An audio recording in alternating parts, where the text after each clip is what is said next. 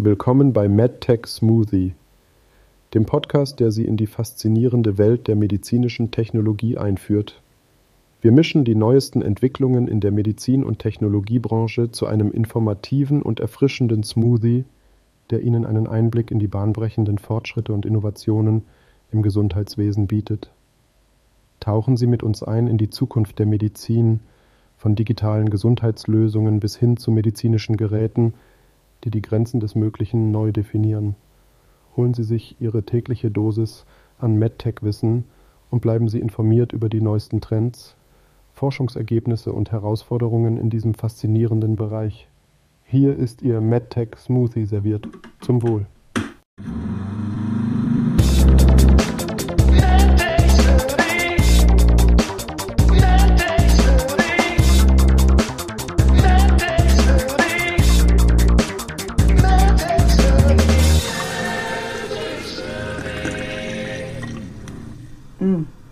Es ist köstlich. Und damit herzlich willkommen zu einer neuen Folge MedTech Smoothie. Hello and welcome to our MedTech Smoothie podcast. Bonjour et bienvenue dans notre podcast MedTech Smoothie. Hola y bienvenidos a nuestro podcast MedTech Smoothie. ja, äh, hallo auf meinen Ohren, wie immer mein Freund und Kollege äh, Benedikt Stanezek ähm, aus Aachen und äh, ja, ich bin. Bist du dir da sicher? Nee, ich bin mir nicht sicher. ähm, und äh, nein, ich bin nicht auf einmal äh, multilingual geworden, ähm, sondern wir haben ja unser KI-Special heute. Und deswegen habe ich direkt mal die Gelegenheit genutzt und ähm, habe eine Sprach-KI äh, bemüht und habe von mir selber einen Sprachklon erstellt. Und das Schöne ist, den kann man dann mit irgendwelchen Texten füttern und der spuckt das dann einem auch entsprechend in verschiedenen Sprachen aus. Und ich würde sagen, sehr beeindruckend sogar. Also ich habe deutlich länger gebraucht, um äh, einen tauglichen Akzent hinzukriegen.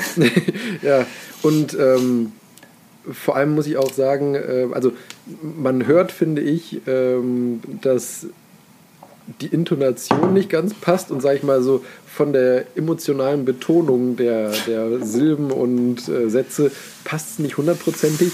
Mag aber auch daran liegen, ich habe die KI mit äh, einer guten halben Stunde an äh, Sprachsample von mir gefüttert, um eben diesen Klon zu erstellen. Und Während du Diagnosen diktiert hast, wahrscheinlich. Ja, so, unge so ungefähr. Nein, aber ich habe halt einfach kommentiert, was ich im Alltag gemacht habe. und da kann es durchaus sein, dass meine Stimme halt auch nicht sonderlich begeistert war, sondern eher ein bisschen monoton. Und ich glaube, deswegen klingt Jetzt bringe ich den Müll raus. so ungefähr, ja. Und deswegen klingt halt auch ähm, jetzt der Stimmklon so ein bisschen gelangweilt, sage ich mal. Und was yeah. man noch dazu sagen muss, ähm, das Intro, was ihr jetzt noch vor unserer Intro-Musik gehört habt, ähm, das da ist auch einmal von, von, der, ähm, von meinem Sprachklon vorgelesen und du hast den Text gemacht, ne?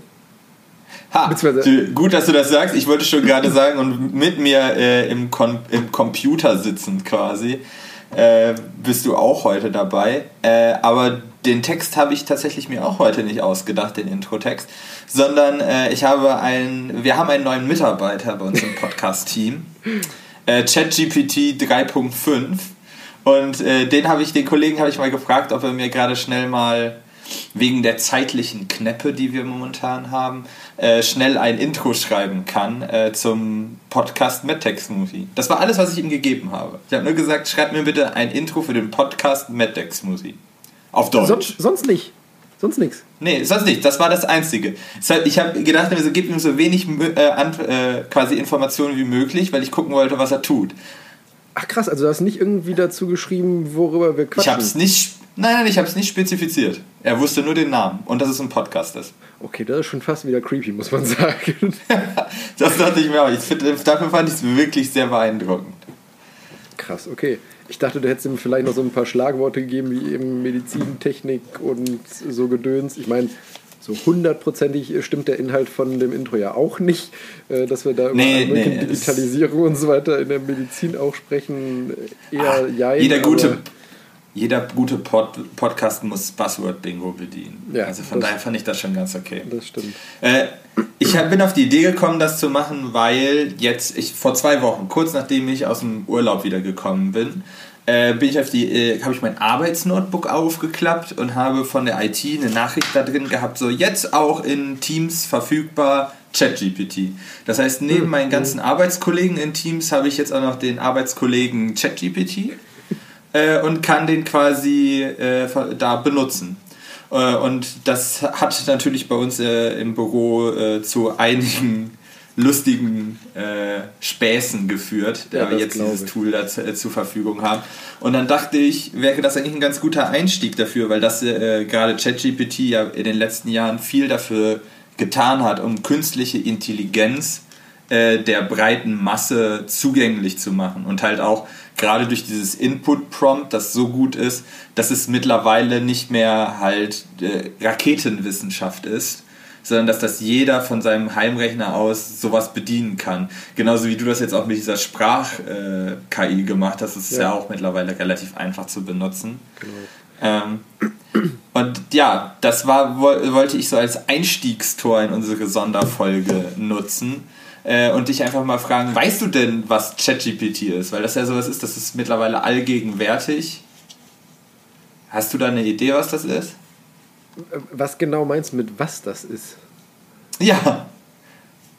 ja also wo kommt es? Es ist eine KI, ja, aber wo kommt sie her? Was tut sie? Wo sie herkommt, genau weiß ich nicht. Ähm, aber ich meine, es wäre doch im Prinzip einfach ein, sag ich mal, ich weiß nicht, ist er selbstlernend? Aber ein, ein selbstlernender Suchalgorithmus letztendlich, der aber halt keine, so wie bei Google eben keine ähm, Websites oder sowas oder Verlinkungen ausspuckt, sondern eben aufgrund der Fragestellung mehr oder weniger dir halt eine, ja, sag ich mal, eine Antwort gibt, wie ich sie dir geben würde, wenn du mich etwas fragst. Ja, das ist äh, schon mal ganz gut umrissen. Äh, aber auch da habe ich wieder ChatGPT selber gefragt, ob er sich bitte einmal vorstellen kann. Ähm, ja, äh, ich kann den Text gerne vorlesen, aber wir können ihn ja auch wieder vorlesen lassen. Soll ich das auch wieder da reinhacken? Ja, sehr gut, mach das. Okay, dann, dann hacke ich das wieder rein. Übrigens äh, noch vorab, bevor, ich, äh, bevor wir jetzt sozusagen äh, ChatGPTs eigene Definition von sich selbst mit meinem Stimmklon vorgelesen äh, hören. Äh, wer das Ganze auch einmal selber ausprobieren äh, möchte, die Seite, die ich dafür genutzt habe, heißt ähm, 11labs.io, also alles äh, ausgeschrieben. Und ähm, genau, das ist eine frei verfügbare ähm, Plattform für eben so ähm, Stimm-KI-Gedöns. Also die, du, man muss sich da anmelden, halt mit E-Mail und Passwort, was man mit, heutzutage ja eigentlich fast überall machen muss. Und ähm, dann kann man da komplett kostenlos deren Stimmsamples nehmen. Also die haben, glaube ich, irgendwie 20, 25 Stimmsamples, sowohl Männer als auch Frauen, verschiedene Stimmfarben und so weiter. Und da kann man tatsächlich auch Emotionen und so weiter voreinstellen und kann die dann halt Sachen vorlesen lassen, die man da eintippt. Wenn man so einen Stimmklon erstellen möchte, wie ich das jetzt gemacht habe, dann äh, muss man tatsächlich eine äh, kostenpflichtige Subscription dort äh, nutzen, aber dafür reicht die Basic Subscription und da kostet dann der erste Monat einen Dollar. Und da habe ich mir gedacht, den Spaß gönne ich mir und habe dann halt für den einen Monat jetzt äh, diese äh, KI da, äh, die Nutzungsmöglichkeit dafür. Ist aber offiziell für, für sage ich mal, rein äh, kommerziellen Nutzen nicht gedacht. Aber sofern man, sage ich mal, ähm, sie erwähnt, also Eleven Labs erwähnt, darf man das tatsächlich auch äh, sozusagen gelegentlich für den kommerziellen Gebrauch äh, nutzen. Ich meine, wir sind ja eh eigentlich eher weniger kommerziell, dafür sind wir eh so unbekannt.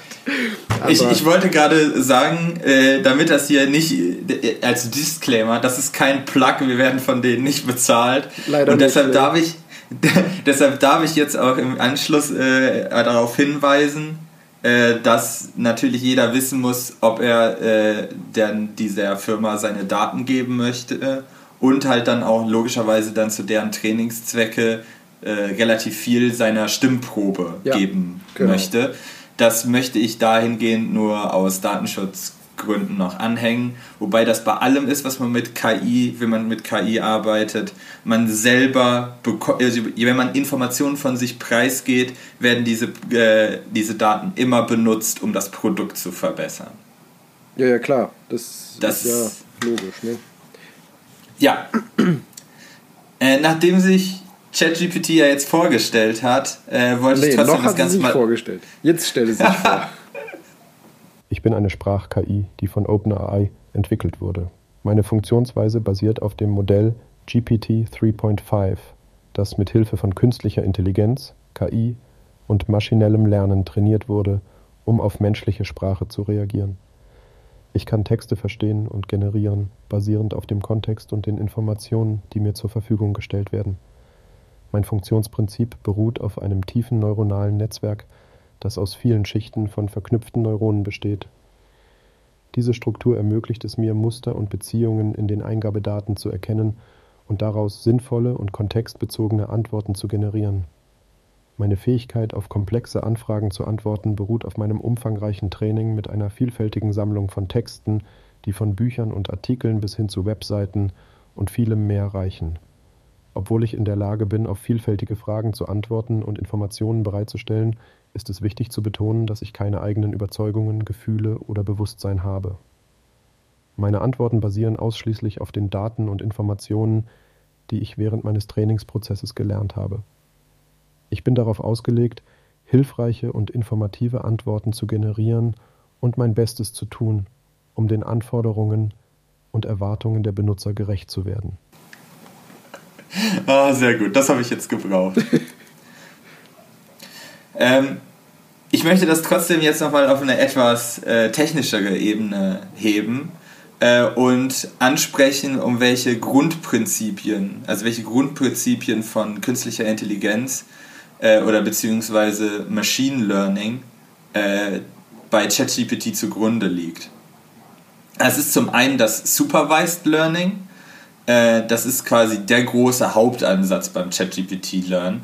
Äh, und zwar geht es darum, dass man äh, Paar, also der KI, Paare von Eingangs- und Ausgabedaten gibt.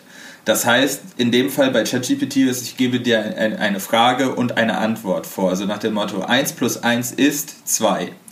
So, und das ist dann verknüpft quasi, ChatGPT weiß die, auf die Frage, was ist 1 plus 1, kommt die Antwort 2. Und das machst du einfach sehr, sehr häufig. Millionen und Abermillionen von Male.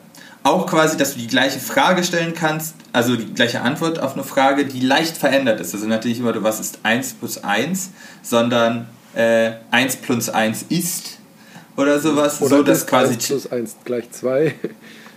Genau, so, also so verschiedene Sachen, dass quasi der gleiche Kontext auf verschiedene Weisen miteinander verknüpft ist. Und das ist wieder, wo man sagt, eigentlich äh, KIs sind ja so als komplexe, fast schon lebend denkende Teile werden mittlerweile betrachtet. Aber da sieht man wieder, wie quasi der, der echte Computer durchschlägt. Das heißt, wir, wir brechen eine komplexe Aufgabe, nämlich diese kreativen Ansätze von Kommunikation, runter auf eine sehr stupide, lineare Sache mit sehr einfachen, aber vielen Rechenoperationen. Mhm. Äh, so können wir quasi dann die menschliche Komplexität wieder für einen Computer auf ein händelbares Maß runterbrechen. Äh, das ist aber ja nur der eine Punkt. Das würde ChatGPT nur zu einem sehr, sehr äh, großen, dieser großen Datenbank einfach machen, weil da ist ja noch keine Intelligenz mit verbunden, mhm. einfach zu einer Frage eine Antwort zu bekommen. Äh, das kannst du auch mit einer Excel-Tabelle machen, wenn du da drin suchst, quasi einfach. Ja. Ähm, der interessante Part kommt dann noch, wenn Reinforcement Learning dazu kommt. Das heißt, äh, ich kann, also die, die KI kann selber von dem starren Muster dieser Eingabe-Ausgabe-Systematik ein bisschen abweichen und äh, ein Mensch sitzt quasi als Lehrer davor und bewertet das. Äh, und das würde, wäre dann wieder so, wenn wir wieder bei unserem einfachen, bei unserem einfachen Bild mit dem 1 plus 1 wünschen, dann sagt äh, ChatGPT, äh, die Summe aus 1 und 1 ist 3. Und dann müsste der Mensch sagen, nee, versuch nochmal. So und das ist tatsächlich so, dass du dann nicht sagst, nee, also du könntest sagen, nee, das ist 2, dann hat er das auch. Du kannst aber auch einfach nur mit ein Ja und Nein und dann irrt sich die KI quasi vor und passiert quasi so wie jeder jedes Kleinkind das dann auch macht und sagt, nein, es ist nicht drei, ist es zwei? Ah ja, okay, es ist zwei. Äh, mhm. so dass dann quasi die KI nicht nur also richtige Antworten lernt, sondern auch falsche dazu. Aber auch da ja, werden. Ja, ja, Sinn, ja. Und hier werden wir dann auch schon wieder gleich äh, einer Problematik vorgestellt, dass da wieder ein Mensch drin beteiligt ist. Das ist kein in sich geschlossenes künstliches System, sondern es ist wieder ein Mensch da drin beteiligt. Geschweige, also wir müssen ihm Eingabe- und Ausgabedaten präsentieren, ja, aber wir müssen auch quasi die kreative, in Anführungsstrichen, Leistung des Computers muss ein Mensch bewerten. Und dann bei sowas wie bei mathematischen Fragen ist es natürlich relativ einfach. Aber wenn wir in schwierigere Ecken gehen, zum Beispiel wo wir dann äh, Moral äh, andetschen, dann könnte man ja sagen, ja, der Computer müsste ja moralisch unbestreitbar sein, weil der nicht gebiased ist. Mhm. Aber auch das ist ja dann wieder eine falsche Annahme, weil die Moral, die der, die KI versucht nachzuahmen, ist ihm von einem Mensch präsentiert worden durch das Reinforcement Learning. Das heißt, man ja, kann klar. auch da muss man einer KI immer einen Bias unterstellen.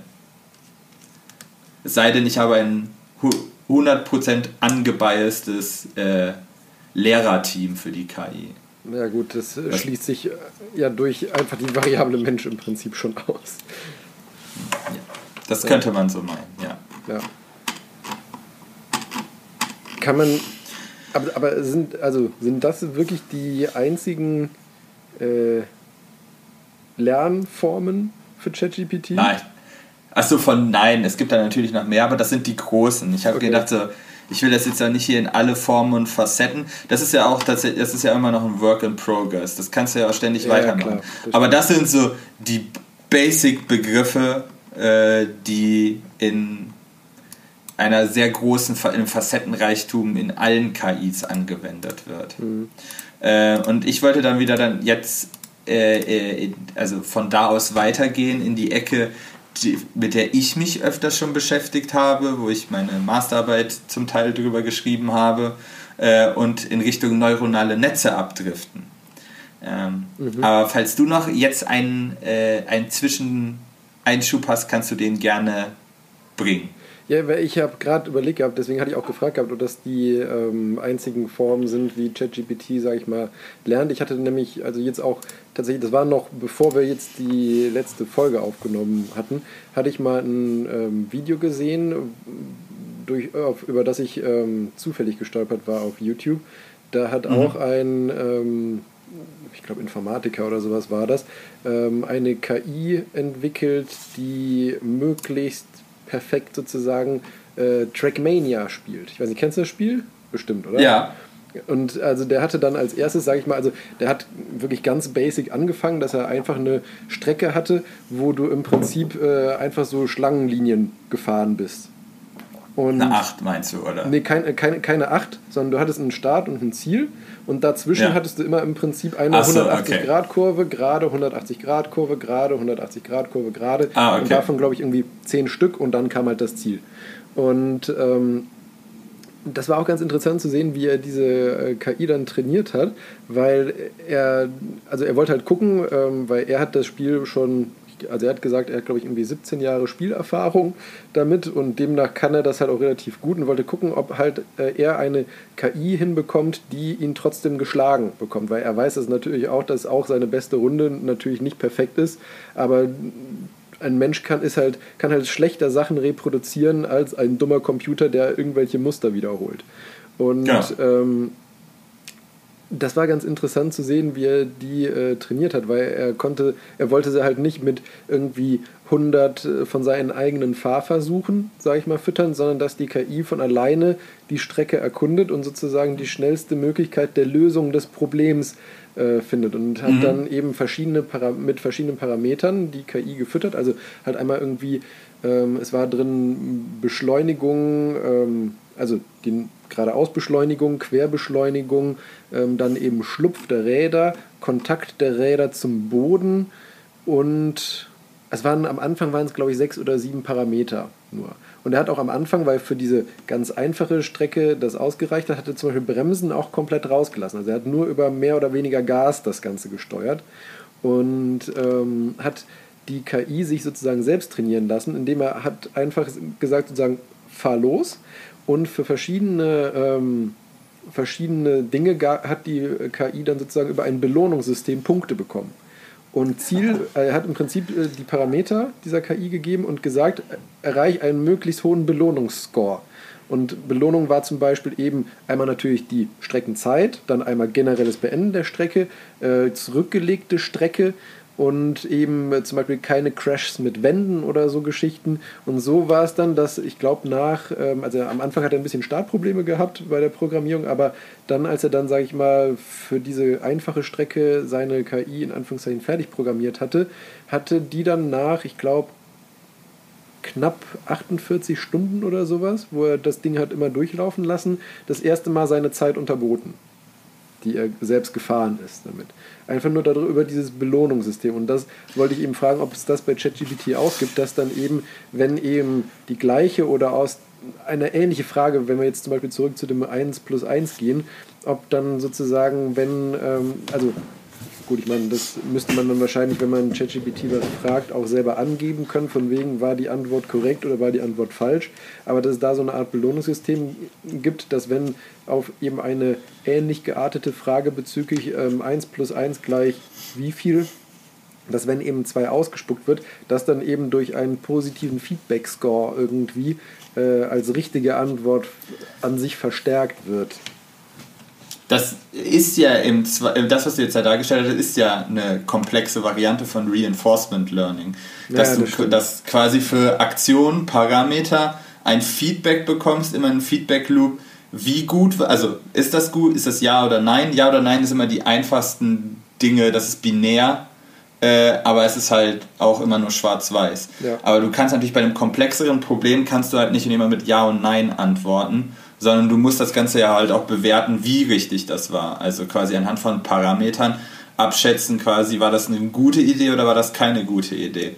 Zu dem Beispiel fällt mir auch ein, das war da so quasi, das ist schon ewig her, äh, wo quasi äh, Maschi maschinelles Lernen noch äh, nur so ein akademische Disziplin war. Mhm. Äh, da war nämlich genau dieser Ansatz, äh, haben sie in eine KI gespielt, die einen Roboter gesteuert hat, der halt quasi humanoid gebaut war. Und dann hat man der KI quasi die einfache Aufgabe gegeben, komm von A nach B. Äh, und dann konnte man diesem Roboter dabei zusehen, wie er laufen lernt. Also quasi der Stand. Mhm. Und dann hat die KI hat halt bekommen, du hast Eingabeparameter, du kannst das und das und das bewegen, äh, du bist hier, du musst darüber. Und dann sieht man dann halt über die ganze Zeit so quasi nach erstmal fällt er plopp, die ersten 100 Male fällt er einfach nach vorne um, bis er dann sagen. irgendwann mal auf, auf die Idee kommt, sowas, aber wenn ich ein Bein nach vorne stelle, dann falle ich nicht mehr nach vorne um. Und so ging das halt ständig weiter. Und da siehst du halt, dass das so ein komplexer Ansatz, wenn du ihn sehr abstrahierst äh, und quasi immer so ein Feedback gibst, dann ist es nur noch die Frage, der Zyklen, die du durchgehst, bis mhm. der Computer zu einer Lösung kommt, weil du eine quasi eine finite Anzahl an Möglichkeiten hast, die du durchspielen kannst, aber quasi der Computer unbegrenzt oft das gleiche Szenario durchspielen kann, aber an einem Parameter nur rumdrehen kann, was ein Mensch logischerweise nicht kann, weil wir nicht so konstant sind. Ja, ja, genau. Und deshalb ist das de facto auch wieder ein Punkt von Reinforcement Learning. Aber du hast einen ganz guten Punkt nämlich angesprochen, weil wir sprechen immer nur von diesem Buzzword KI. Aber KI ist ja auch immer so strukturiert. Äh, und die, in die Ecke dieses großen Familienbaums, was alles künstliche äh, Intelligenz ist, da würde ich nämlich gerne, oder wo ich mich immer wieder finde, oder das, was jetzt auch dein Beispiel gemacht hat, ist, dass es in die Ecke des maschinellen Lernens gegangen ist. Und beim maschinellen Lernen können wir zwischen überwachtem und unüberwachtem Lernen entscheiden. Ja. Was dein Beispiel jetzt getan hat, ist unüberwachtes Lernen. Ja, das heißt, du genau. gibst Raum, Randparameter und sagst, do it. Just, irgendwie. Das war auch das mit dem Laufen. Es gibt aber auch überwachtes Lernen. Und im überwachten Lernen gibt es das quasi die Unterkategorie neuronale Netze. Hat mhm. sicherlich auch jeder schon mal von äh, quasi von gehört, aber es ist so, wie ist das sortiert? Also da könnte man immer sagen, jedes neuronale Netz ist eine KI, aber nicht jede KI ist ein neuronales Netz. Mhm. Weil wir da halt im überwachten Lernen äh, sind. Ähm, und wir versuchen mit einer KI ja grundsätzlich immer einen, einem Computer beizubringen, menschliches oder komplexes Denken in dem Sinne beizubringen. Ja. Äh, und das ist ja ein bisschen kontra, äh, kontra zu dem, was ein Computer normalerweise tut. Weil wenn wir das mal ganz runterbrennen, jetzt auf CPU-Ebene, dann machen wir nur ganz, ganz, genau, ganz einfache Rechenoperationen. Äh, und das müssen wir versuchen, da, dem äh, komplexes Denken beizubringen, in Anführungsstrichen. Ähm und was bei, bei, der, bei, bei dem maschinellen Lernen auf der nächsten Ebene quasi dann der Fall ist, da wollen wir einem, der lernt der Computer halt aus allgemeinen Daten äh, ein Muster abzuleiten. Das ist was, was ich halt in, an der Uni, da läufst du da dauernd drüber weil du sehr viele, das ist dieses, dieser Nadel im, äh, die Nadel im Strohhaufen-Prinzip. Ja. Du hast einen Haufen Messdaten und irgendwo da drin verbirgt sich deine Erkenntnis und du musst sie da raus, rausarbeiten. Äh, und Computer können Dinge, die wir halt nicht können, halt sehr schnell eine große Menge an Daten bearbeiten. Ja, genau. Das ist auch ein Punkt, wozu ich gleich noch kommen werde. Äh, und ich habe mir jetzt mal hier so ein Beispiel, um neuronale Netze zu äh, erklären, ausgedacht. Ähm, auch wieder nicht eins und eins, sondern ich habe einen Apfel und eine Birne. Das kommt mich dem sehr nahe, was ich immer gemacht habe. Äh, und ich möchte, dass der Computer das unterscheiden kann. Mhm. Ich möchte, dass, der, dass ich ihm eine Birne oder einen Apfel zeige und der Computer sagt mir, ja, das ist eine Birne oder das ist ein Apfel. Das klingt jetzt erstmal relativ trivial. Oh, Finde ich nicht. Äh, wenn ich bedenke, wie, wie apfelig äh, manche Birnen aussehen können. Genau das ist nämlich der Punkt. Wir stellen uns jetzt den Apfel und die Birne voll. Und äh, ich habe nämlich gefunden, die sogenannte Naschi-Birne. Ja, das. Äh, ja. Mhm. Google mal. Nee, das ich. ist ein Apfel. Ja. Das, also, es ist, es ist eine Birne, aber es sieht aus wie ein Apfel. Ja. So, also ich würde mich schwer tun, dass wenn man mir das das erste Mal zeigt und sagt, was ist das? Das ist ein Apfel. Und dann würdest du da reinbeißen und denken, Genau, das ist es halt. Das ist halt, wenn du nur den Parameter sozusagen sehen hast, dann würde ein Mensch wahrscheinlich auch relativ wahrscheinlich das falsch einsortieren. Aber wir Menschen, wir nehmen das dann in die Hand, riechen vielleicht dran, beißen rein, dann weißt du, okay, kein Apfel, Birne. Und du hast da jetzt auch schon Parameter definiert gerade. So, wir können auf die Form gucken, wir können auf die Farbe, wir können die Haptik, wir können es fühlen, wie fest ist das, ja, wir können es schmecken, wir können es riechen. Das sind alles Dinge, mit denen könnte ein Computer unter Umständen Probleme haben. Ähm, aber ein Computer hat andere Stärken. Und jetzt habe ich ja eben schon mal von überwachtem und unüberwachten Lernen gesprochen. Äh, und das sind halt die zwei Methoden, wie wir diesem Computer das beibringen können. Das eine ist halt quasi wieder dieses klassische, was ich bei ChatGPT schon mal angesprochen hatte. Wir, haben, wir geben dem Computer ein Bild eines Apfels und einer Birne und sagen, das ist ein Apfel, das ist eine Birne. Und das machst du sehr häufig mit sehr vielen verschiedenen Bildern. Und beim unüberwachten Lernen ist es halt wieder, du gibst Randinformationen, Randparameter und lässt ihn das selber herausfinden. Ähm, so äh, sowas in, in dem ähm, in der, in der ah, wir, wir, wir gehen das strukturierter. ähm, äh, das ist wieder, wir sind bei diesem Haufen unstrukturierter Daten. Da ist ein, ein, ein Computer sehr gut. Weil das Problem beim überwachten Lernen ist ja immer, da muss immer ein Mensch vorsitzen oder das immer bewerten. Mhm. Und das heißt, du kriegst eine sehr limitierte Anzahl von Datensätzen da rein. Und cool wäre es ja einfach, wenn du ihm so einen Haufen Daten einfach, so einen Haufen Äpfel und Birnen mit einem Lastwagen vor die Tür kippst und er irgendwie selber herausfindet, was davon jetzt ein Apfel und eine Birne ist und du ihm nicht bei jeder einzelnen sagen musst, das ist ein Apfel, das ist eine Birne. Ähm, und, das, das, und das würden wir gerne machen. Und deshalb ein, ein Computer macht ja immer Mathemat löst mathematische Formeln. Das heißt, wir müssen das Problem, was ein Apfel und was eine Birne, abstrahieren und irgendwie ähm, quasi in eine mathematische Formel übertragen. Äh, aber das ist schwierig, weil wie würdest du einen Apfel mathematisch beschreiben?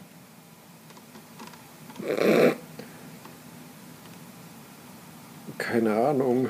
Rund, also äh, für, primär ja. rundliche Form mit, mit einer. Also sprechen wir von einem Apfel mit oder ohne Stängel? Ist das relevant? Nein, also okay. ist ja nur ein einfaches Beispiel. Also ein Apfel ist rund und rot und eine Birne ist länglich und grün. Ja, ganz, ganz vereinfacht, ja, ja, okay. Mhm. Kann ich mitleben. So, ne, das wäre, äh, wäre so ein, ein, Fall. Und beim überwachten Lernen wäre jetzt wieder so, äh, wir könnten wieder Bilder und könnten die labeln und einfach sagen, äh, das ist ein Bild eines Apfels, das ist auch ein Bild eines Apfels. Und dann kann sich der Computer zusammenrechnen quasi aus den einzelnen Pixeln, welche Farbe habe ich da, äh, das ist ein Apfel oder eine Birne. Ja. Also quasi, wo liegen die Pixel? Sind die gründlich angeordnet? Sind die rot? Ah, Apfel. Die sind nicht gründlich oder die sind grün. Ah, das wird eher eine Birne sein. Aber was er halt auch machen kann, ist ein chaotisches Set aus Gleichungen kreieren, äh, über die, also die, die ich nicht kenne als Bediener der KI. Es ist einfach ein Haufen mathematischer Formeln. Und dann gebe ich ihm dieses Bild dieses Apfels zum Beispiel und das wird dekonstruiert. Das heißt, da sind einfach rote Pixel, äh, die, der Stängel oder weiß ich was. Mhm. Und das fällt in diese Formeln raus und zum Schluss kommt eine Zahl, eine Zahl, ein Zahlenwert dabei raus. Und den würde ich jeweils zuordnen einer Birne und einem Apfel. Das heißt, das wäre dann eine, ein Bewertungsschema Schema von einem Input-Datensatz und den ich klassifizieren kann als eine Apfel und eine Birne. Je nachdem, welche Zahl, die hinten rauskommt, größer ist. Nach dem Motto, äh, ist, für ist der Zahlenwert für Apfel größer, würde der Computer sagen, es ist ein Apfel und wäre der für Birne größer, wäre der für Birne größer. Und bei beiden Modellansätzen, beim überwachten und beim unüberwachten Lernen, würden wir diese äh, Formeln manipulieren und immer sagen, äh, wenn der Computer sagt, das ist eine Birne und es war ein Apfel, dann würdest du die würdest du sagen, nee, dann verändert der Computer quasi sein, seine Formeln, sodass das der Wert der Erwartungshaltung mhm. erspricht.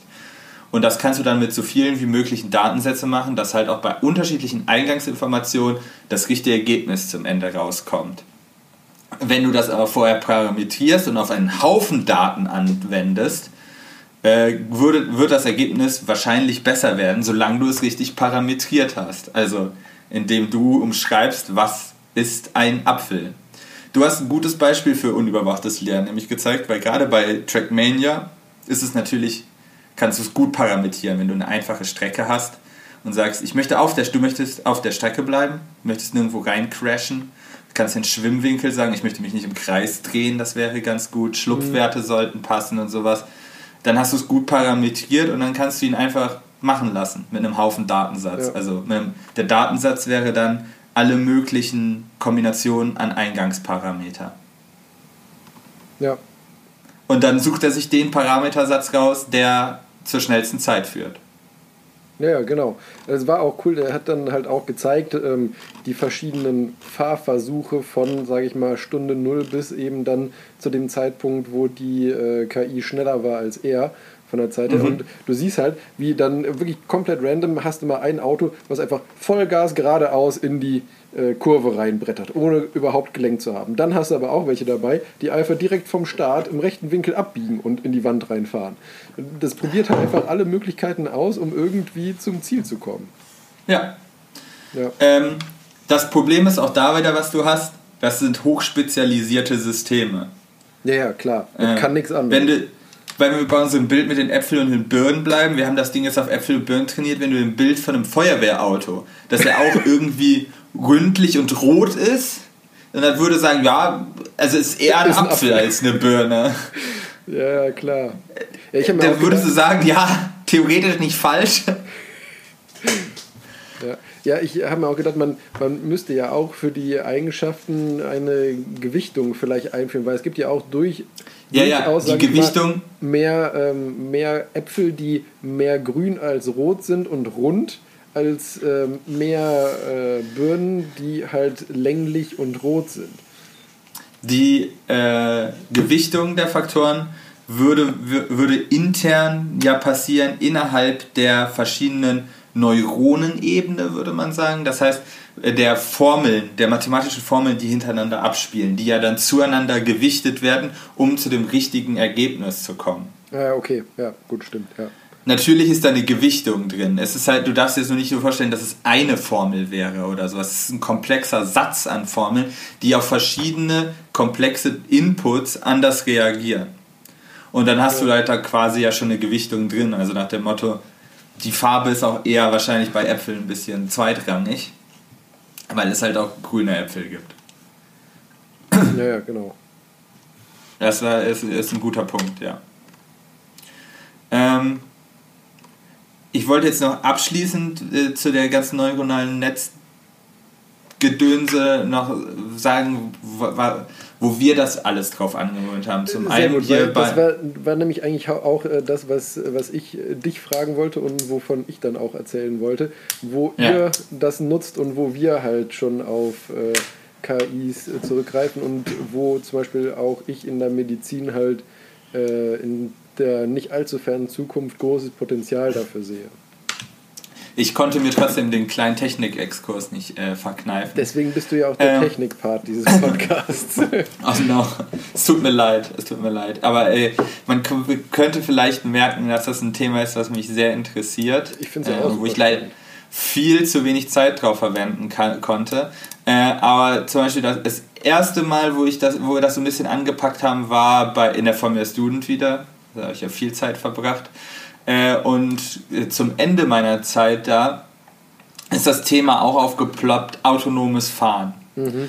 Äh, und seit, oh Gott, 2017, 2017 äh, gibt es da äh, mittlerweile auch autonome Fahrwettbewerbe. Und mittlerweile auch bei den Events, dass es halt, dass die Fahrzeuge sowohl mit Fahrer als auch ohne Fahrer Disziplin fahren müssen. Und dann ist halt auch wieder so, wie bringst du einem Auto bei, äh, eine randomisierte Strecke zu fahren? Also nicht quasi einen festen, eine Trajektorie einzuprogrammieren, die das Auto abfährt, weil dann wäre es nur eine Steuerung einfach, mhm. also nach dem Motto Gaspedalstellung, Lenkwinkel und dann gib ihm, sondern quasi ein Fahrzeug, das auf seine Umgebung reagiert. Und dann bist du nämlich auch wieder äh, bei der künstlichen Intelligenz, weil du wieder ein komplexes Problem hast, das du wieder banalisieren musst, quasi, für, damit das Fahrzeug das in äh, Fahrereingaben umwandeln kann. Ja. Äh, das Reglement schreibt das so vor, also in der Formation ist äh, grundsätzlich so, dass die Fahrspuren mit so Hütchen abgesteckt sind. Und für die Driverless Events sind die mit auf einer Seite gelben und auf der anderen Seite blauen Hütchen abgesteckt. Ah, okay. Das heißt, du hättest, du könntest deine Fahrbahn, kannst du dadurch erkennen, dass da Hütchen stehen und mit einer speziellen Farbe, dass du weißt, ich muss rechts von der einen Farbe bleiben und links von der anderen Farbe bleiben. Das wäre mhm. ganz gut. Wenn ich dazwischen bleibe, bin ich eigentlich gut. So, also ganz einfach. Wenn du das noch schnell machen willst, dann wird das noch ein bisschen komplexer. Aber jetzt so einfach so als, als Beispiel, ich will zwischen diesen zwei Linien bleiben. Und dann ist wieder so, ich brauche eine Kamera, als Abstell es gibt auch andere Möglichkeiten. Also mittlerweile wird das in einer Kombination gemacht, dass du halt ein mhm. LiDAR-System hast, wo du halt die Distanz misst zu den einzelnen Hütchen mhm. und eine Kamera, die halt die, das Bild quasi einliest. Und dann musst du halt auf dem Bild erkennen, was ist erstmal ein Hütchen und nicht ein Baum oder ein Mensch oder irgendwas anderes, was du nicht platt fahren willst. Also willst Hütchen erkennen und dann willst du noch die Farbe der Hütchen erkennen. Und wenn es geht, würdest du auch noch gerne erkennen, welches weiter vorne ist und welches weiter hinten ist. Das ist so eine Größenskalierung. Dass du halt einen Weg siehst schon, was, was hinten ja, weiter passiert. Ja. Weil du möchtest ja nicht nur das erste Hütchen sehen und sagen so, oh, mal gucken, wo geht's dann weiter. ähm, aber das ist dann auch wieder so ein Problem. Ich kriege einfach ein Bild, ein Screenshot, ein Frame äh, und habe da Bildinformationen drauf. Und wie wir das am Anfang gemacht haben, mittlerweile ist es auch deutlich weiter und komplexer, ist halt auch wieder, du betreibst überwachtes Lernen. Du nimmst ein Bild und zeigst die Bilder von diesen Hütchen und sagst dir, das ist ein gelbes Hütchen, das ist ein gelbes Hütchen, das ist blaues Hütchen, das ist ein Mensch. Nein, nicht gut. So. so dass du das Fahrzeug halt darauf trainieren kannst, Hütchen mit einer sehr großen Wahrscheinlichkeit zu erkennen, gelbe Hütchen und blaue Hütchen sehr gut zu erkennen. Und dann kannst du sagen, so, ja, ich möchte deine Trajektorie durchplanen. Nachdem ich weiß, wo meine Strecke ist. Das würde, wäre dann der nächste Schritt. Also das waren so die Sachen, wo man so dachte, so man hat halt, das ist wieder so ein abstraktes Problem, wo man so, so ein Problem gut draufschmeißen kann.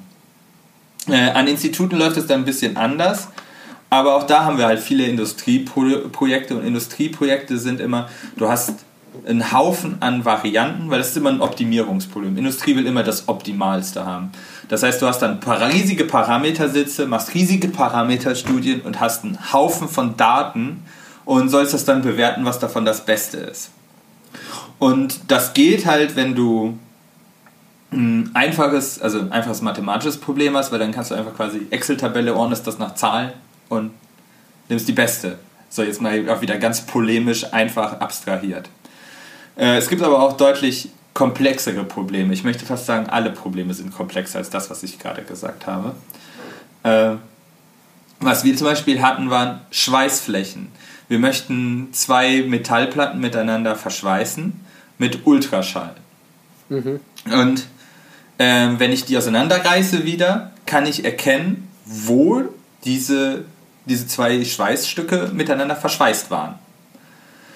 Und dann kann ich quasi die Fläche bewerten, die verschweißt war, zu der, die ich versucht habe zu verschweißen. Quasi, ich habe zwei, drücke die aufeinander mhm. und eigentlich wollte ich, dass diese Fläche komplett verschweißt ist, dann reiße ich es auseinander und sehe, ah, da war nur ein Teil von verschweißt.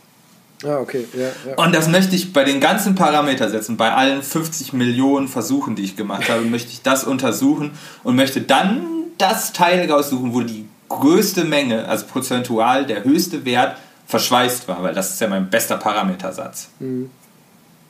So, und das kann ich halt machen, indem ich es mir alle angucke und dann die Schweißfläche markiere, die ausrechne, die ja auch kein Rechteck ist oder so, sondern irgend so ein Kartoffelblob. Mhm. Äh, und dann muss ich bewerten, welches davon am besten war. Ich kann das natürlich auch über die Zugkraft bestimmen, ähm, aber das ist halt ja nur das halbe Bild, weil dann habe ich es ja schon auseinandergerissen. Ich möchte ja äh, nicht nur die größte Kraft haben, sondern ich möchte vielleicht auch mechanische Belastungen haben. Wenn ich es häufig biege, dann ist nicht zwangsläufig meine Kraft nur das ausschlagende Problem, sondern die verschweißte Fläche. Und das ist nicht zwangsläufig, dass du das, also das plateaut irgendwann, weil ich dann sehr nah an die Zugfestigkeit des Materials komme und dann kann ich irgendwann nicht mehr beurteilen, was davon das Beste ist. Dann denken sie, boah, die sind alle okayisch. ähm, und dann ist uns, haben wir da halt auch wieder Bilder von gemacht. Du kannst, wenn ich auseinander hast, machst du Fotos davon und kannst dem Computer dann erklären, so sieht verschweißte Fläche aus, so sieht unverschweißte Fläche aus. Tell me. Äh, das war halt auch wieder so, äh, so ein Ding, wo der Computer einfach dann auch deutlich schneller und zuverlässiger ist, diese große Datenmenge zu bearbeiten, im Gegensatz zum Menschen. Ähm, wo ich dann auf unbeobachtetes Lernen gegangen bin, war bei der Bewertung von Logdaten von Fahrzeugen.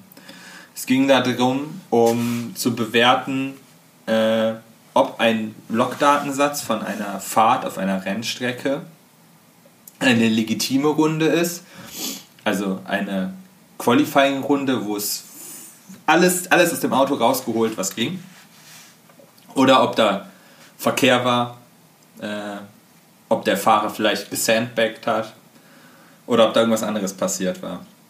Mhm. Kannst ja natürlich jede einzelne Runde selber angucken, äh, die Signale überprüfen äh, und das bewerten.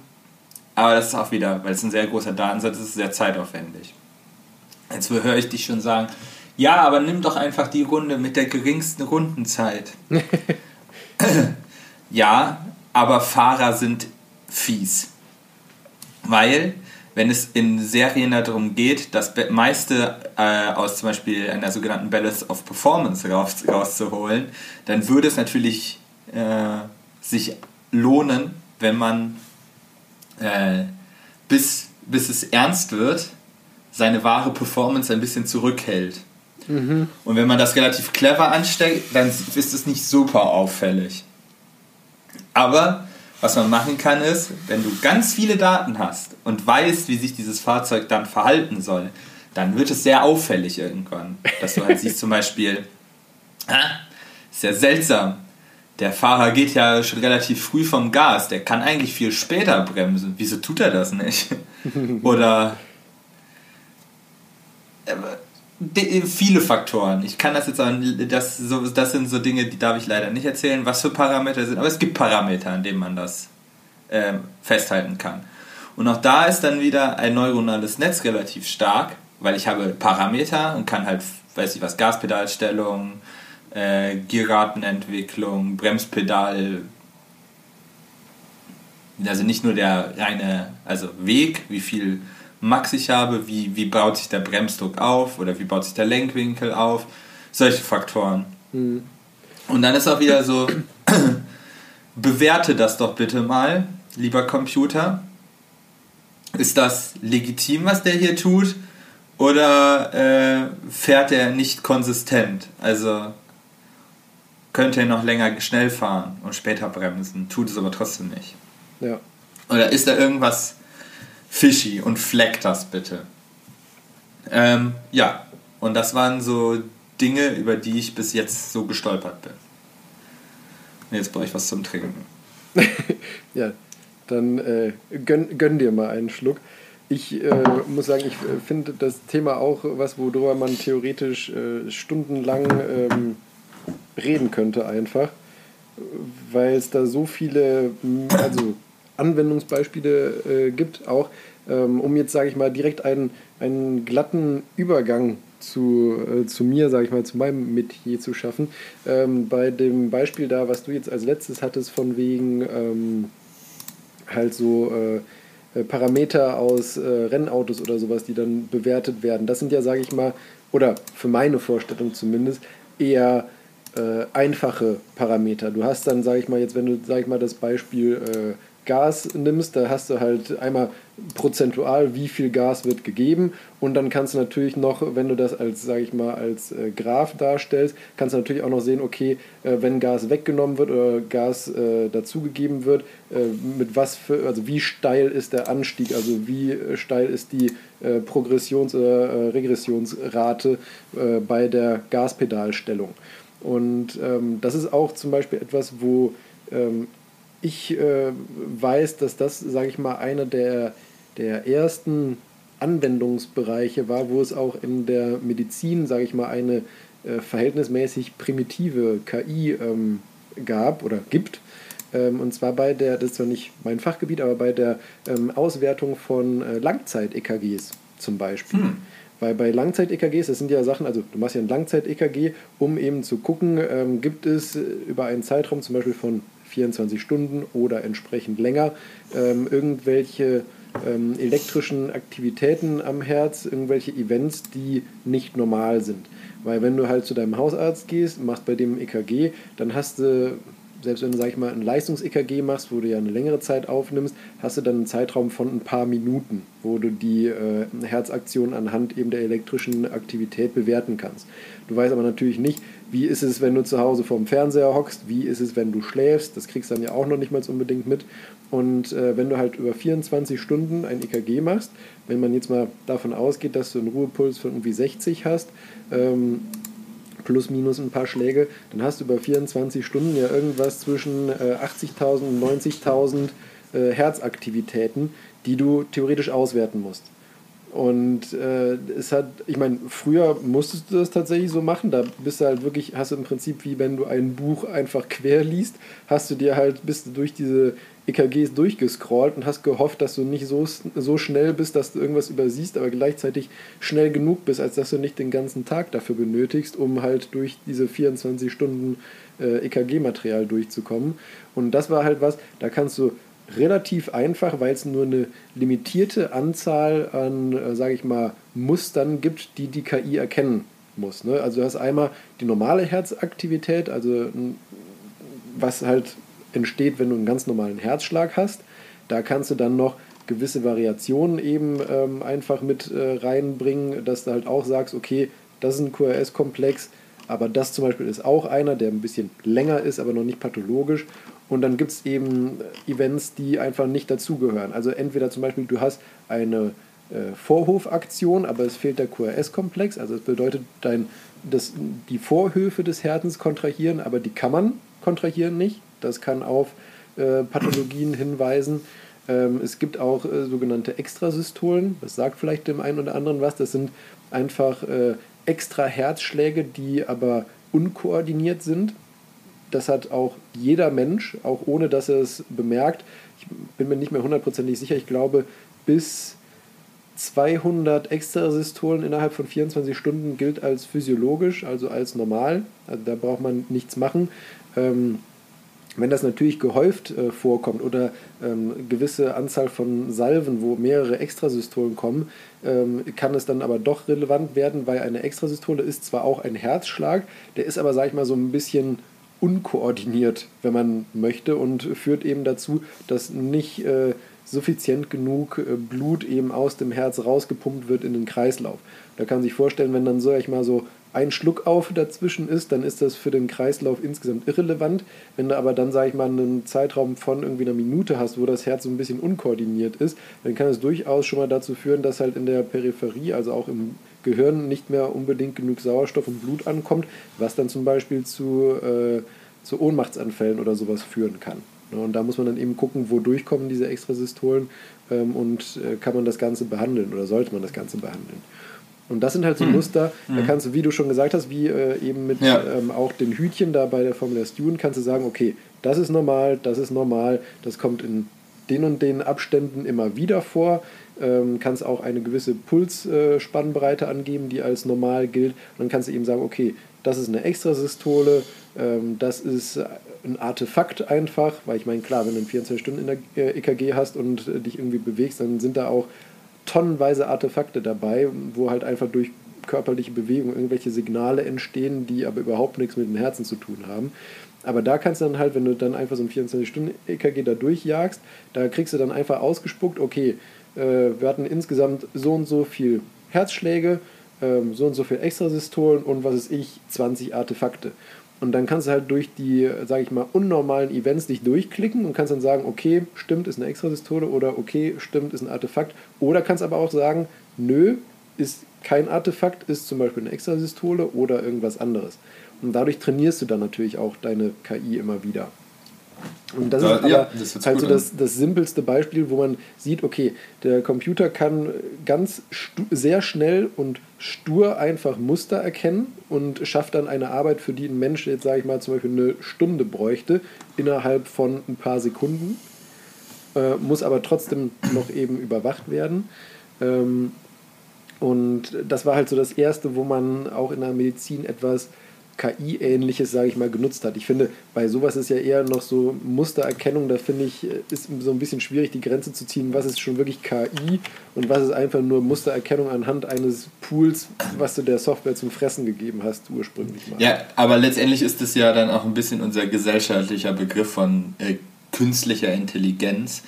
Weil letztendlich, wenn wir ja wieder dann bei neuronalen Netzwerken nur sind, also sind das ja nur auch einfache Tools, die uns quasi das Leben äh, leichter machen. Und das, ich glaube, ein Punkt ist, dass wir gesellschaftlich halt künstliche Intelligenz ähm, ein hohes Maß an eigener Kreativität zuschreiben, obwohl das ein bisschen fälschlich ist. Ja, das stimmt.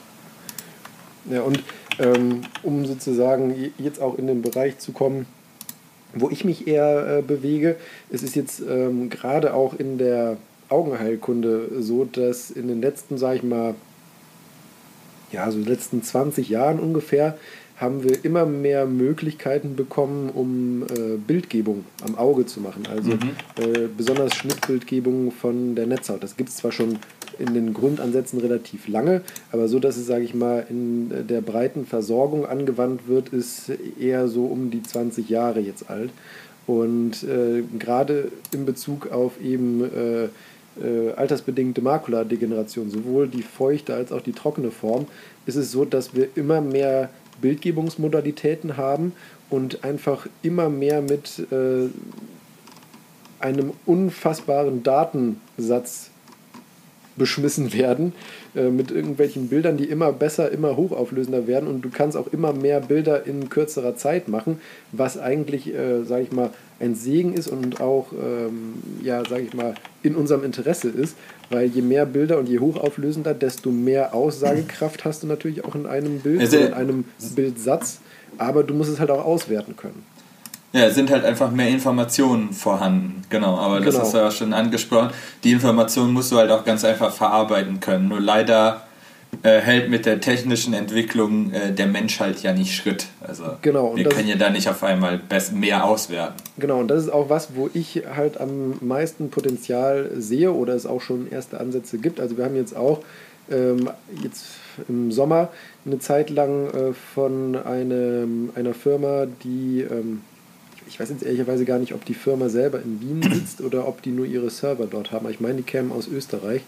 Ähm, die haben nämlich eine ähm, KI entwickelt, äh, die bei einer feuchten Makuladegeneration sich die OCT-Bilder, also die Schnittbilder der Netzhaut, anschaut und äh, dort dann markiert, okay, wo haben wir äh, Flüssigkeit in der Netzhaut, wo haben wir Flüssigkeit unter der Netzhaut und wo haben wir ähm, Ablagerungen unterm Pigmentepithel. Das sind so verschiedene Kompartimente, äh, die verschieden eben wichtig sind auch für Therapieentscheidungen und sowas.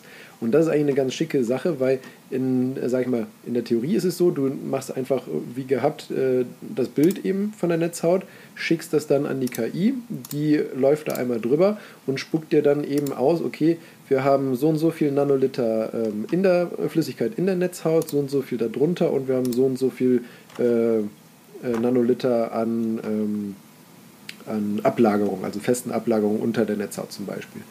Und äh, das funktioniert grundsätzlich auch schon recht gut. Wir haben einen Probelauf jetzt im Sommer gemacht, wo wir eben äh, die Bilder normal von uns Ärzten bewertet wurden und gleichzeitig haben wir geguckt, okay, was spuckt die KI aus und ähm, ist das für uns, sage ich mal, ähm, nützlich? Haben wir dadurch neue Erkenntnisse? Ähm, stimmen wir sozusagen mit der KI überein oder ähm, sagen wir, nee, das ist eher falsch, was die uns ausgespuckt hat. Und äh, da war es tatsächlich so, dass ähm, es grundsätzlich sehr gut funktioniert hat, muss man sagen. Ähm, aber ein, ein großes Manko, sage ich mal, an der Version, die wir jetzt haben, für, sage ich mal, den auch äh, den Endnutzergebrauch, ähm, ist, dass du, also bei diesen Bildern werden insgesamt äh, 49 Schnittbilder von der Netzhaut gemacht und du hast bei dem Ergebnis, was du von der KI bekommen hast, immer nur ein Beispielschnittbild bekommen und der Rest war dann einfach nur als, äh, sag ich mal, Volumenbild abgebildet. Sprich, du konntest nicht gucken für jeden einzelnen Schnitt, was hat die KI wie bewertet. Und das hat dann zum Teil eben auch dazu geführt, dass, die, dass man eben nicht gut bewerten konnte, okay, ist es jetzt wirklich richtig, was die KI gesagt hat, oder ist es falsch? Das ist schwierig. Und genau, das ist halt blöd, um, zu um äh, die auch weiter zu trainieren. Ne? Also, ja. und, und, wir hatten tatsächlich auch den Fall, dass allein schon an den sehr limitierten Kontrolldaten, die wir, sage ich mal, bekommen haben, ähm, hatten wir trotzdem, ich glaube, so um die 20 Prozent, wo wir gesagt haben, okay, die KI liegt eher falsch als richtig.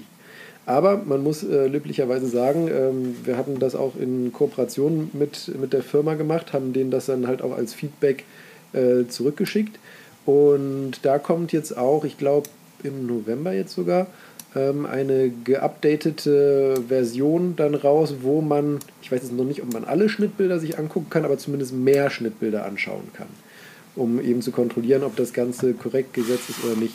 Und das ist für mich halt auch sowas, also der Ansatz ist da, der Ansatz ist gut, braucht aber, um sich, sage ich mal, wirklich mehr darauf verlassen zu können, noch wesentlich mehr Training einfach. Also die KI ist noch nicht ausgereift genug, als dass ich sagen würde, okay, ich mache das Bild, schicke das Bild an die KI und verlasse mich auf das Ergebnis der KI, um meine Therapieentscheidung zu treffen.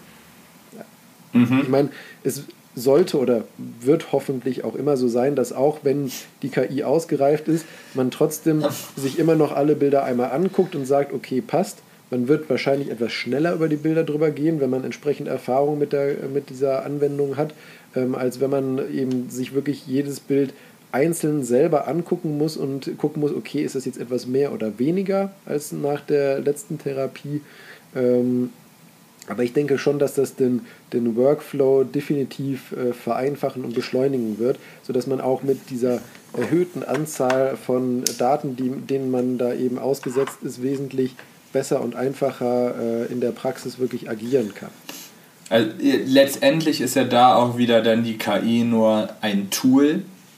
Äh, ja, und letztendlich genau. ist es ja auch immer so, äh, selbst wenn, wenn man selber arbeitet, wenn eine menschliche Person ist, dann gilt auch eh immer bei solchen Entscheidungen das Vier-Augen-Prinzip. Ja, Nehme ich mal natürlich. auch an bei euch. Bei uns ist das auch nicht anders. Von daher ist es eh auch ausgeschlossen, wenn du so ein Tool wie eine KI benutzt, selbst wenn die eine Trefferquote von 99% hat, würdest du immer noch mal drüber gucken, alleine äh, damit du dieses, die, deine Diligence, du Diligence getan hast, und halt quasi das Vier-Augen-Prinzip äh, durchgeführt hast. Ja. Also von daher ist das eh kein, kein Shortcut, den du gehen kannst, einfach blindlings. Du würdest auch einem, einem Menschen nicht blindlings vertrauen. Nee, und es ist ja auch so, ich meine, letztendlich, äh, wenn irgendwas äh, schief geht und dann gesagt wird, okay, die Therapie war unnötig oder sowas, haften tut ja letztendlich immer der Mensch, nicht die KI. ähm, das, das, ist ja der Grund für ein Vier-Augen-Prinzip. Eben, genau. Und deswegen ähm, also sollte man sich da nie komplett drauf verlassen. Wie gesagt, es kann einem vieles wesentlich einfacher machen und eben den Workflow gerade mit, der, äh, mit den zunehmenden Datenmengen vereinfachen, aber eben äh, niemals alleine genutzt werden. Und ich hatte ja auch in der letzten Folge am Anfang erzählt, dass es eben für die äh, trockene Makuladegeneration neue Medikamente gibt.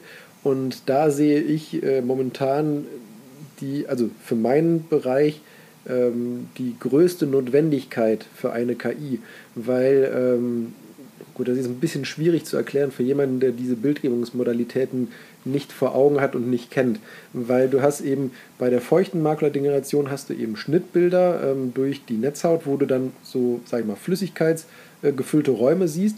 Und da kann man aber meistens relativ gut sagen, okay, ist die Netzhaut dicker geworden, also ist die Flüssigkeit mehr geworden oder ist es dünner geworden und ist es weniger geworden, also sprich, schlägt meine Therapie an.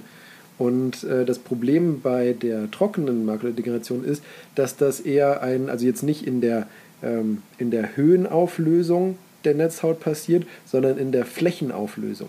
Und das sind eben, wie du auch schon bei deinen Schweißflächen gesagt hast, du hast dann halt relativ äh, abstrakte geometrische Formen, also irgendwelche äh, ründlich berandeten Flecken, die auch nicht immer komplett zusammenhängend sind. Also du hast dann zum Teil ja. mal hier einen Fleck, da einen Fleck, dort einen Fleck, äh, teils zusammenhängend, teils mit dünnen Stegen dazwischen und so weiter. Und ähm, da ist es tatsächlich für das menschliche Auge, weil wir es einfach nicht gut können und unser menschliches Auge nicht dafür gedacht ist, ist es schwierig, auch wenn du zwei Bilder direkt nebeneinander hast, äh, zuverlässig zu sagen, okay, haben wir da einen Progress oder ist es gleich geblieben? Ja, das ist, äh, es gibt mittlerweile auch Möglichkeiten, wo du die wirklich schon direkt übereinander mergen kannst, die Bilder. Aber selbst da ist es dann zum Teil, weil du auch nicht immer, weil es natürlich sowohl patientenabhängig ist als auch untersucherabhängig, hast du nie immer auch die hundertprozentig gleiche Aufnahmequalität. Und da wir da ja auch in einem Submillimeterbereich arbeiten, ähm, hast du da halt Schwankungen drin, die es für ähm, sage ich mal, den, den Mensch als Beurteiler sehr schwierig macht zu beurteilen, okay, ist da eine Veränderung oder nicht. Und äh, da gibt es auch schon eben erste Ansätze für KIs, die sehr gut darin sind, diese ähm, Atrophiebereiche bei der trockenen Makuladegeneration, die Fläche sehr gut abzugrenzen, zu sagen, okay, ähm, es ist mehr geworden, es ist weniger geworden. Und was ich finde, was auch ähm, sehr interessant und wichtig ist, ähm, die können, kann mittlerweile auch sehr gut und zuverlässig ein Veränderungspotenzial vorhersagen. Hm.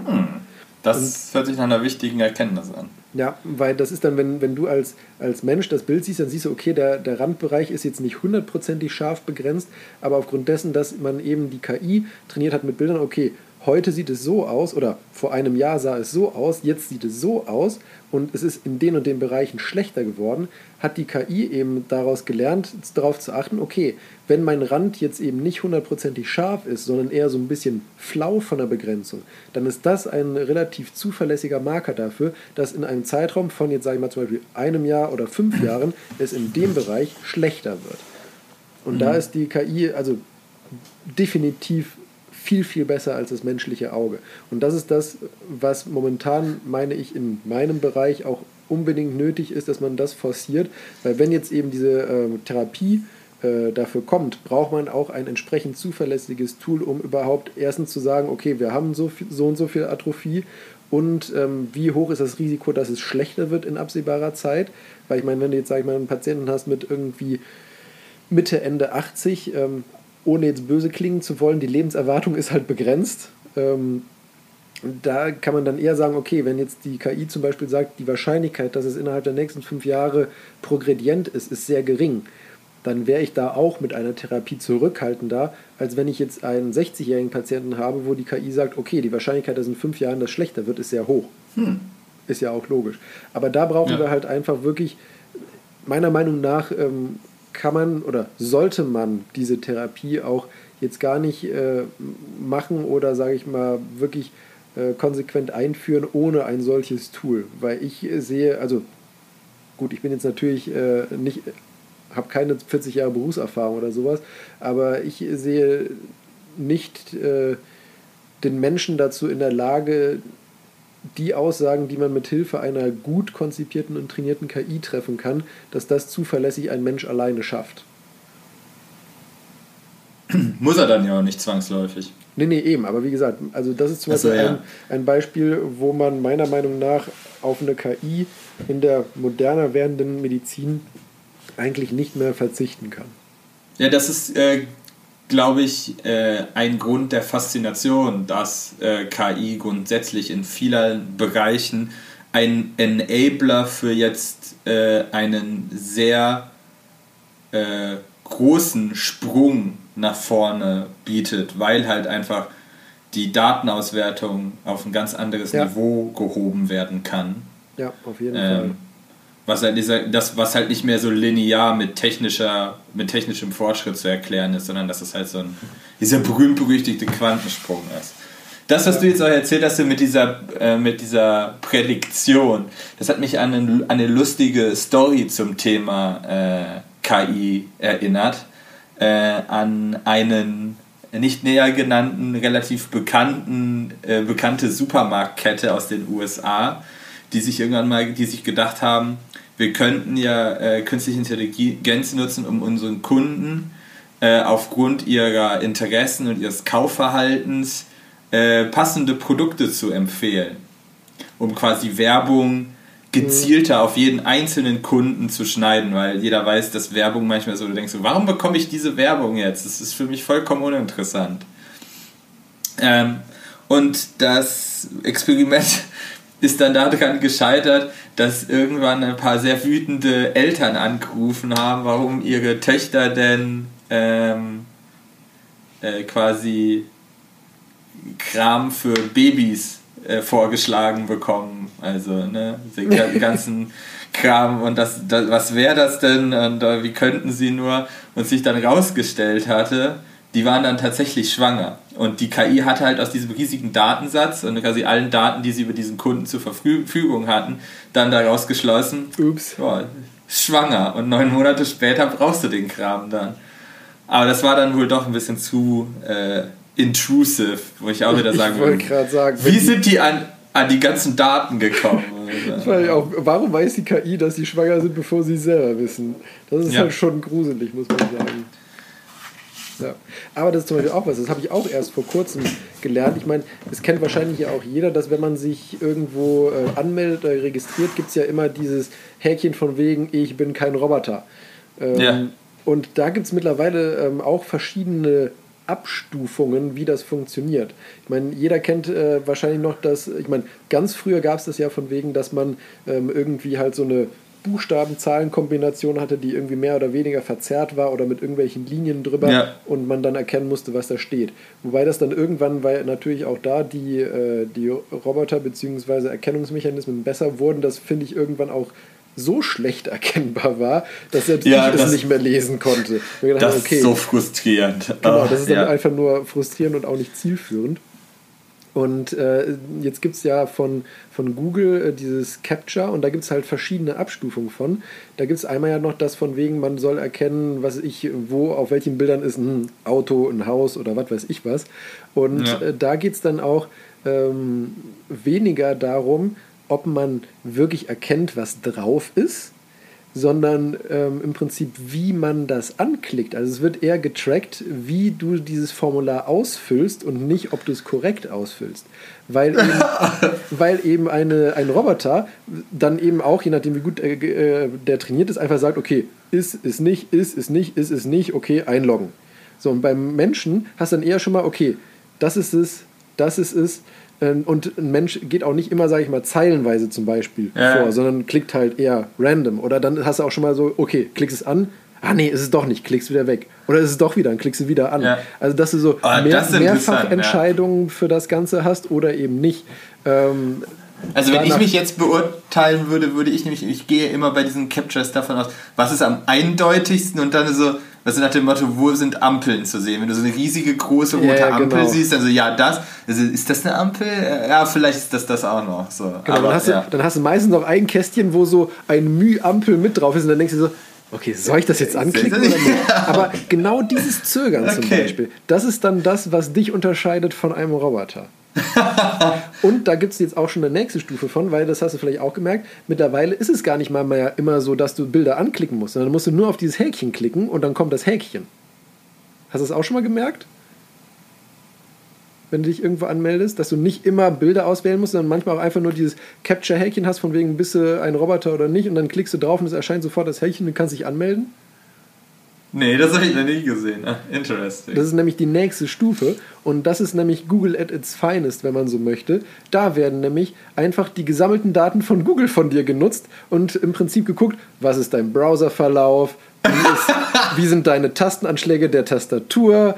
Äh, wie ist dein Maustracking und so weiter? Weil, ja. wenn jetzt zum Beispiel eine, ähm, ein Roboter einfach darauf trainiert ist, von wegen, okay, ich möchte mich bei möglichst vielen, keine Ahnung, Autovermietungsseiten anmelden oder sowas, dann wird im Browserverlauf, was weiß ich, als erstes äh, Autovermietung 1, 2, 3, 4, 5, 6, 7, 8, 9 und immer ein neues Konto erstellt sein. Ja. Ne?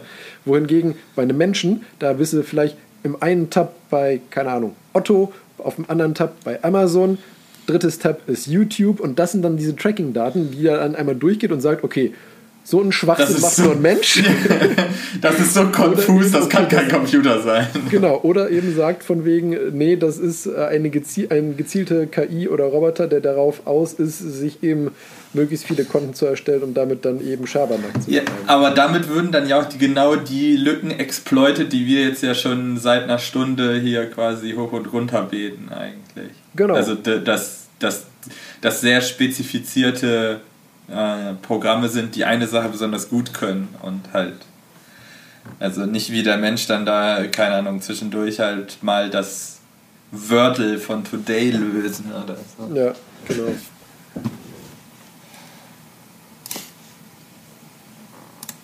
Ja.